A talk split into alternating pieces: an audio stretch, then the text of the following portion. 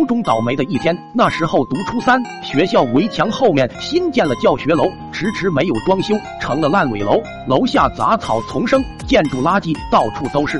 那时候的校厕所都是长条蹲坑，一排人光腚蹲那里，清一色的两肘架在膝盖上，两手托着下巴，像特么等着谁赏点吃的似的。人多时，旁边尿槽、小便积射在一起，尿雾和迸射的尿花都能飘到脸上来。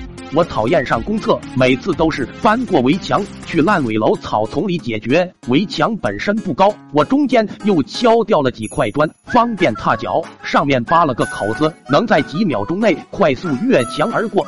夏天午休，我内急，照例翻墙进了烂尾楼空地，肚子太疼了，直接在墙根不远处脱了裤子，正捉着一只蚂蚱玩的爽着呢。忽然听到墙头有响动的声音。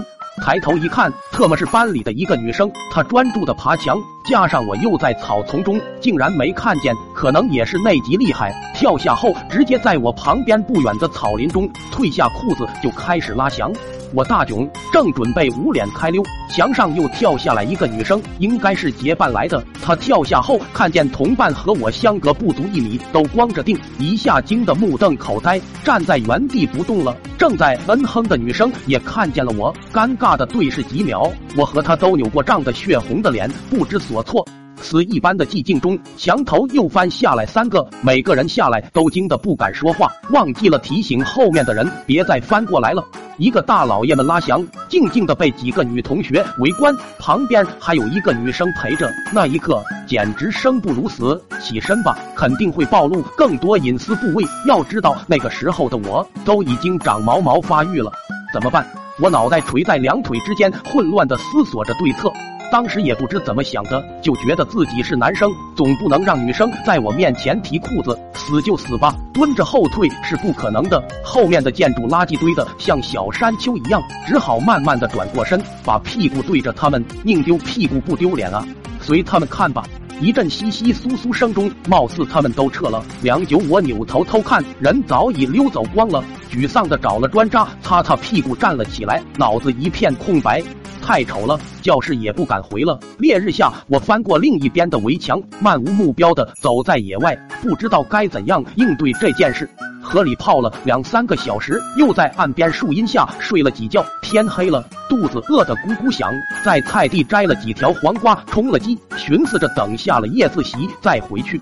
那时我是住校生，学校没有男宿舍，男生都是夜自习结束后把课桌移到一块，铺上被子睡觉，想着以后我低着脑袋装几天死，事情总会过去的。终于听到了夜自习结束的铃声，我如释重负，估摸着几个经常拖时间的女学霸都走了，慢慢的又翻了围墙进了校园。园内灯都熄了，静悄悄的。路过教师宿舍后墙，只有一个近三米高的小窗户还亮着灯，很显眼，忍不住多看了几下。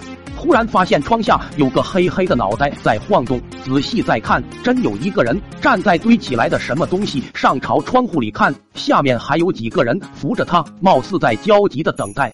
我一下想起那是英语老师的宿舍，那时学校没有浴室，师生都是端盆水在宿舍内洗澡。没想到校园内竟然还有偷窥的渣渣。我仗着自己块头大，悄不声的溜了过去，猛地拍了一个家伙的肩膀，轻声说：“哪个班的？